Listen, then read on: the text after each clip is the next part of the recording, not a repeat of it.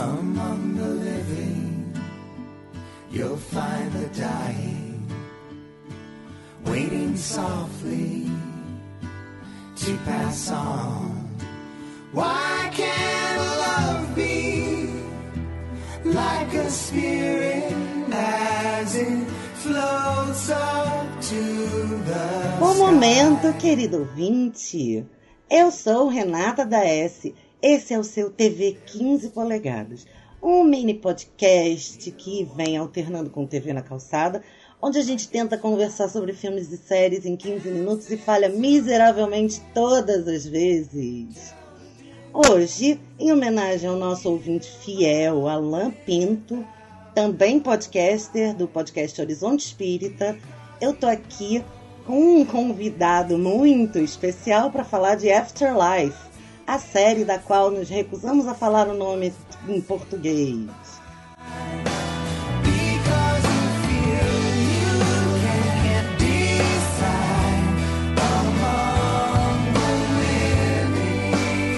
O convidado de hoje é o nosso editor, o cremoso, delicioso e chocrível Bruno da S. Quem conhece o Papo de Calçada está acostumado com esse cara, mas se você é ouvinte exclusivo aqui do TV na Calçada, você já nos ouviu tecer muitos, muitos, muitos elogios para esta delícia, como diz o Matheus, de editor. Oi, Bruno da S, como vai você? Olá, pessoas. Eu só vim aqui hoje para falar da única série que ninguém quer falar.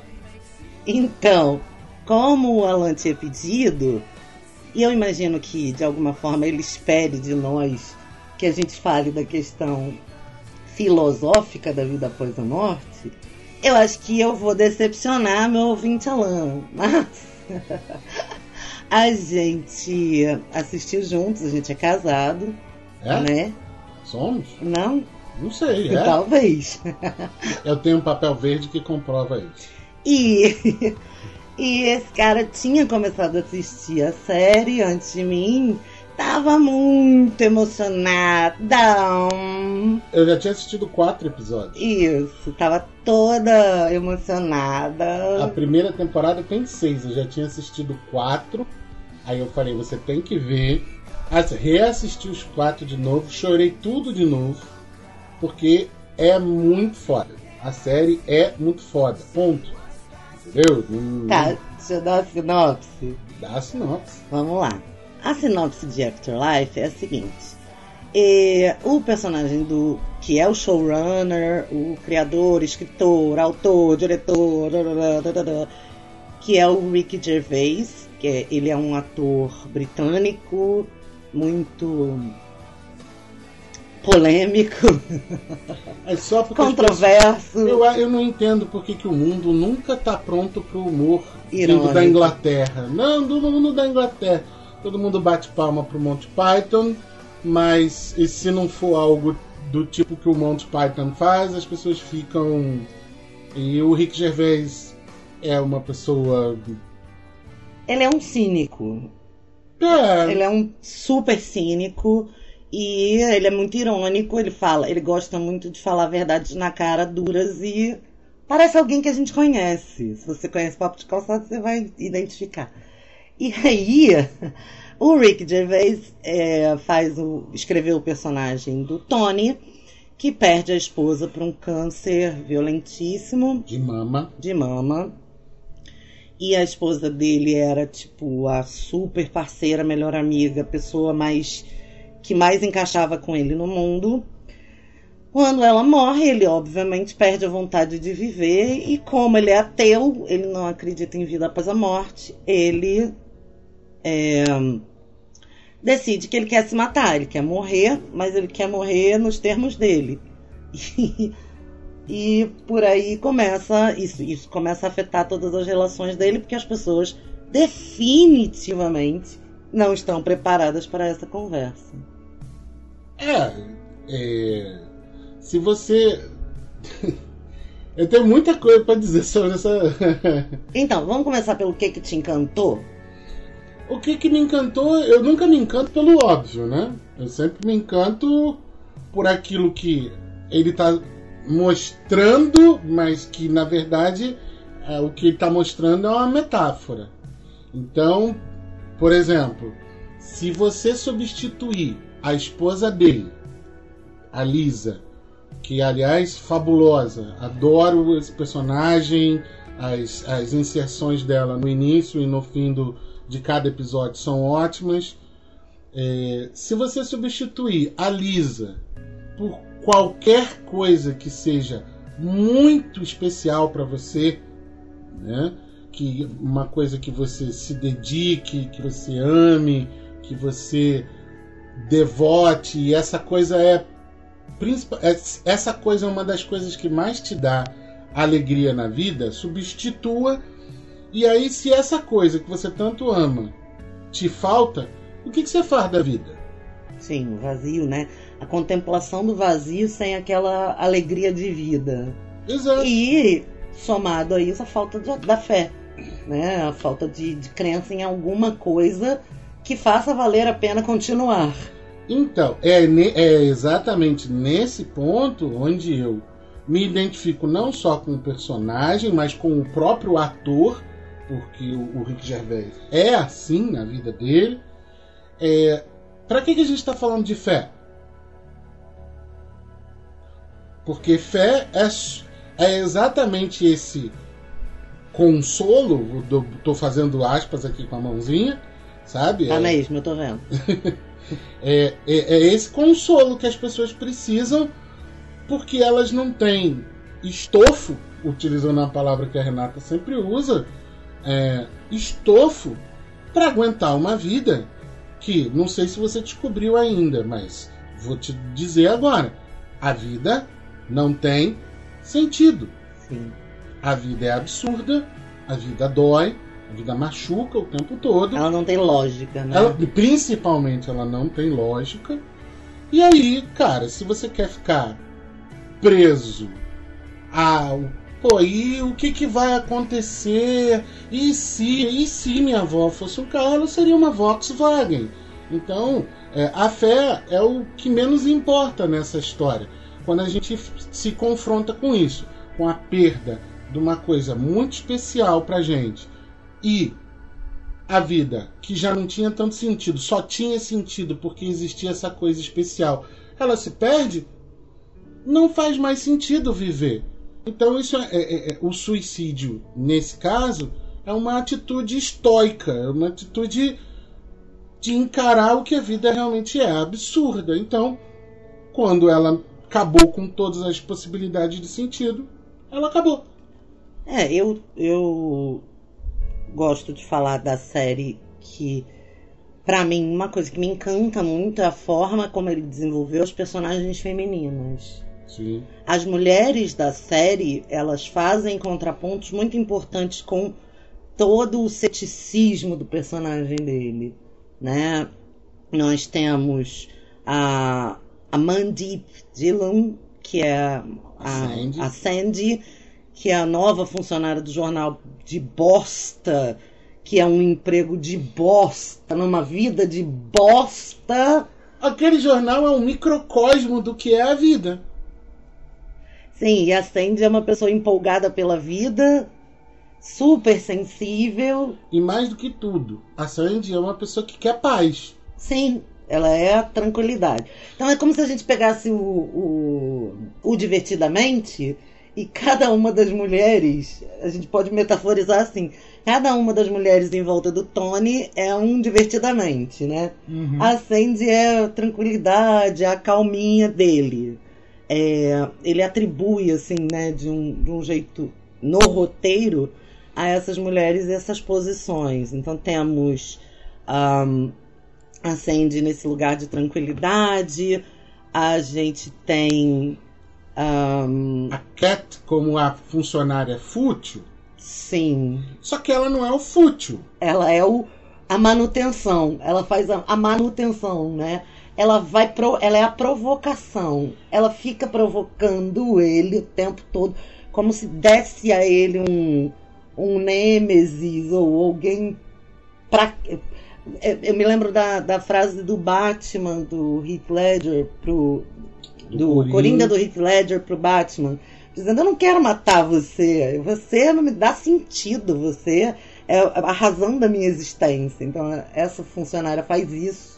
Exato. Né? Eles se completam ali naquele, naquele rancinho de criança. E porque a Cat sempre apresenta as questões fúteis que a maioria das pessoas se apega. Sim. E ela dá sentido para ele continuar explicando, né? Ela, ela bota ele nesse lugar de mentor, assim, de explica, explicante. Exato. E, e ela serve como é, um, um elemento para mostrar para o público, por exemplo, aquela discussão sobre o Deus, né?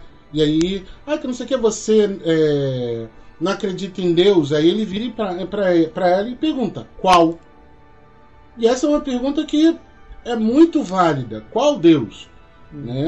Desse lado de cada mundo, as pessoas admitiram o Deus que nasceu lá com os hebreus e veio transportado para cá nas caravelas portuguesas. Mas existem deuses em tudo quanto é lugar do mundo. E as pessoas podem ter o direito de acreditar num outro Deus e não necessariamente nesse Deus. Também temos a enfermeira Emma, que representa o desejo sexual, o desejo de vida, a potência de vida, né? Que está em todo mundo, mesmo um suicida, que é uma mulher, é a enfermeira do pai dele, que está no asilo e tem demência senil. Essa enfermeira não só captura o interesse dele, né? De, de pô, como homem, mas também ela representa persistência. Ela está ali fazendo a mesma coisa sempre como um desafio à finitude, né? E quem disse que eles não sentem? E quem disse que eles não veem, que eles não ouvem? A gente, é, o nosso papel é fazer, é persistir, perseverar. Sim. Né? Essa é uma outra personagem bem interessante. É, e a Daphne? A Daphne é maravilhosa. A profissional do sexo Daphne. Que não é prostituta, ela é profissional do sexo. Não sei nem porque você falou em prostituta. Só pra imitar o Rick Gervais. Uma afronta isso, ela é profissional do sexo. Cara, que, que personagem doce, sabe qual é? É do tipo a mãezona, que ela tá ali. Você vê, ela vai parar nas ruas como profissional do sexo por conta de uma glamorização que Hollywood fez do ofício das profissionais do sexo, por conta do filme Uma Linda Mulher. E é muito foda quando ela chega e fala assim: os homens veem aquele filme, só que quando eles chegam nas ruas, eles me encontram. E aí, do tipo, é lógico, você não vai sair encontrando Julias Roberts como prostitutas por aí. Entende? Em geral, você vai encontrar Daphnes que são pessoas sensíveis, que são pessoas que querem tanto carinho quanto as pessoas que estão dispostas a pagar por sexo. E que é, na série, a pessoa que melhor sabe se relacionar com as pessoas, com os outros. Que se importa melhor. ela é a que mais aprofunda as relações. Ela decide fazer teste de amizade, de confiança. Ela dedica, ela vai lá, ela faz a memória. Ela se importa com o cara que é drogado, que é adicto, ela se importa com o cara que é suicida, ela é o. É, é, ela é o anjo da guarda da série, né? Acho que se a gente pudesse Exato. fazer uma. E para finalizar. Ah, não, ainda temos duas mulheres. Ah, Temos a, a, a, a Anne, que é a, a velha viúva, que é. então, eu ia chegar nela. E temos a Lisa. A Lisa, que é, Ah. É né, a, a esposa do, do Tony, é, que traz toda a, a cara e a carga e a sensibilidade do próprio Gervais em forma de alma gêmea. Agora sou eu que estou fazendo aspas no ar. É, porque ela aceita ele como ele é. Ela, de todas as pessoas, fora a, a próxima que a gente vai falar, é a única que aceita ele exatamente como ele é. Que é uma coisa que ele só encontra, e aí pode falar, na Anne, a Penelope Wilton. Senhora Crowley, minha paixão! Eu, é- eu acho fantástico esse personagem, né? E, e- e quem entende um pouquinho de, de cinema e tal, percebe assim que gravar a série foi um negócio, deve ter sido um negócio assim, muito rápido. Porque as, as cenas com a, com, a, com a senhora Anne são sempre sentados no banco no cemitério. Então, gravou todas as cenas que tinha de uma vez, ah, pum.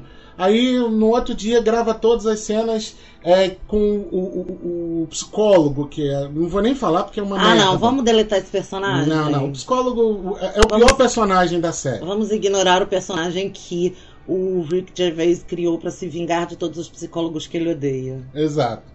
E aí, então assim, é, os diálogos que ele tem com a, a- com a, com a senhora Anne retratam muito disso. Que aí, como eu estava falando no início, né, o esposo ou a esposa tendo morrido, se a gente ressignificá-los como aquela coisa mais importante pra gente, no caso da, da, da senhora Anne, qual é a coisa mais importante? A coisa mais importante nunca morre no caso dela, é o marido dela, mas se você substituir, ela está sempre dentro da sua memória. E aí, é, spoiler do último episódio da primeira temporada, que é, pessoalmente, para mim, a série Acabou ali. tá É. ali, para mim Sim. tá fechadinho a primeira temporada, tá ótima. A segunda temporada é totalmente desnecessária, você não precisa ver, na minha opinião. Aqui no TV na Calçada, o nosso ouvinte já está acostumado da gente dar uma chance para terceira, porque às vezes a segunda é só uma escada para ter uma boa terceira temporada. Esse é o caso de Stranger Things, é o caso de outras séries que a gente já comentou aqui. Então, no- na segunda temporada, só para não deixar o Alan na mão e não falar da segunda temporada, ela é uma série de desenvolvimento e ampliação dos personagens que estavam na primeira temporada, mas ela não é uma série que conta nenhuma história importante ou relevante. Ela vai te dar mais elementos sobre cada personagem. Aqui em casa, este casal que vos fala não tem nenhuma necessidade da segunda temporada. Exato. Porém, esperemos a terceira que está confirmada para ver se é uma baita terceira temporada que usa isso que a segunda fez, entendeu? Exato. E aí, como eu tava falando, o último, né, a última cena da senhora Anne no último episódio, né, o sexto episódio da primeira temporada, ela fala uma coisa que é muito importante. Como é que você tá? Digo, você tá. Você está feliz? É. Estou. Eu tive a vida mais maravilhosa com Stan. E eu me lembro de tudo. É tudo o que realmente somos, memórias. E o Stan teve uma vida maravilhosa também. Ele não está sofrendo. Nem sabe que morreu. eu sei. Mas prefiro viver sem ele do que ele viver sem mim. É o quanto eu amo ele. Eu não mudaria nada. Se eu pudesse voltar no tempo para mudar alguma coisa, eu não seria eu mesma, porque minhas experiências me tornaram quem eu sou. Não deve se arrepender de nada. Ou pensar, bom, se pudesse voltar, eu mudaria isso, ou faria aquilo. Então, assim, olha a profundidade disso, cara. É, você é um desvelo, né? É, é- é um desprendimento que você tem sobre si. Você considera Você o outro, no lugar do outro. o outro é, É, mais eu, eu importante do confesso que você. que eu a vida inteira. Eu confesso que eu a vida inteira falei pra você, vou contar agora pro ouvinte, É. que eu tenho que morrer primeiro, porque eu não aguento viver sem você. então eu não te amo tanto assim, Momo, desculpa. não, mas na verdade é porque ela não vai, né? Ela não vai suportar, né? Viver. é, pra que, que você vai morrer? Já morreu tanta gente? Exato. Morro eu, tá mais fácil. Exatamente. Então é o contrário do que a Anne fala. eu sei. Mas a questão está justamente aí. Eu, é, eu realmente eu, eu entendo a série como isso. Né? Apesar dela tocar num tema muito sério, até porque existem imagens né, é, de, das, fal- é, das falhas tentativas do personagem Tony se matar, e é para isso que essas criaturas maravilhosas vieram ao mundo, os cães, né? que é para estar ali do lado da gente, para fazer a gente viver melhor, né? Então a, a, a- a cadela é um personagem muito importante na série E que não tem nome. e que não tem nome. E por conta, por exemplo, se você vê dublado, uns chamam de cachorro, outros chamam de cadela, mas ela é uma cadela. É porque em inglês, dog é dog. Dog não, é dog. Não tem substantivo feminino ou masculino, né? Mas assim, Ah, mas é, é- o, é o melhor personagem da série. Lógico. É a melhor atriz da série e é o melhor personagem. Cachorros, cachorros são ótimos. E por último, é- é- é, apesar de tratar de um- de um- de um tema muito sensível, que é a questão do suicídio, é, sei lá, a partir do segundo, terceiro episódio, o tema suicídio, ele já vai ficando. Porque as pessoas. É porque ele não As pessoas vão começando a ficar com pena dele e falam assim. Pô, cara, suicídio é. É nada demais. É porque então- ele não considera o suicídio como algo certo ou errado. Ele considera o suicídio como um ligar o foda-se e não se importar com mais nada. Então, assim, ele trata desse tema, inclusive incentivando o suicídio, é, de um jeito que é como se fosse um superpoder. Ele pode fazer tudo, porque afinal de contas ele não se importa com porra nenhuma, porque morrer seria a última consequência de todo e qualquer ato. Então, E esse é o fim que ele tá buscando. Sim, é exatamente lá que ele quer chegar, então foda-se. Né? É um tacar o foda-se. Ele só transportou para o universo do suicídio e do, do, da- da- do luto, que é o que ele está sentindo por ter perdido a esposa. Mas acho que se você não é sensível a esse tipo de, de debate, vale muito a pena ver, porque todas as conversas elas são a, a partir do ponto de vista do que, que vale a pena. Não é a questão da, da morte e do morrer, mas do que, que vale a pena. Sim, é, eu, eu, eu penso dessa forma. A série mostra que, aí, como eu disse antes, né, o, o jornal é um microcosmo do que é a vida. É um monte de notícia desinteressante, é um monte de gente Sim. querendo aparecer de qualquer forma. E a vida das pessoas é aquilo ali mesmo. Ela, não existem grandiosidades. Sim. A vida não é grandiosa. A vida é aquela repetição, aquela sequência. Aí você encontra uma pessoa, como o caso do amigo dele, fotógrafo, que se É. apaixona pela mãe do garoto que Sim. toca flauta com o nariz. E tá bom. E a vida segue assim. né? Eu vou lá tirar foto do cara. E é isso. Fantástico por conta disso. Não há, não- a, a série mostra pra você não se encantar com tudo essa maravilhosidade que te dizem que é. A vida é a vida, ponto. E viva. Procurem as nossas redes sociais. Fiquem conosco, nós somos o Papo Calcada em todas as redes, Facebook, Twitter e Instagram.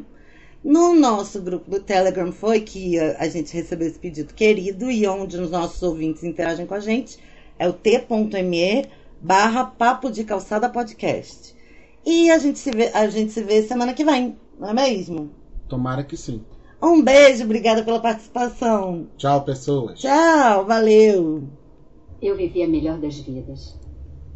E não poderia desejar um parceiro melhor.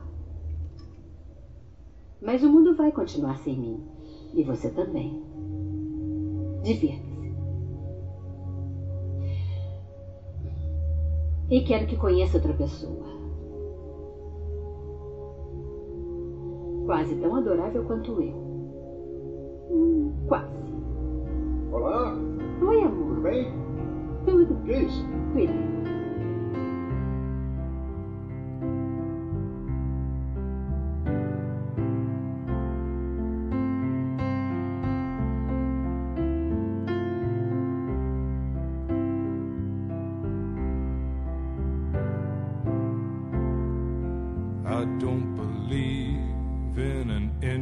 Interventionist God.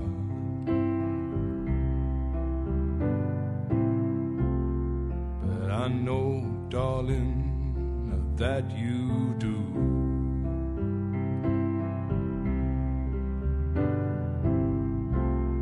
But if I did, I would kneel down and ask him.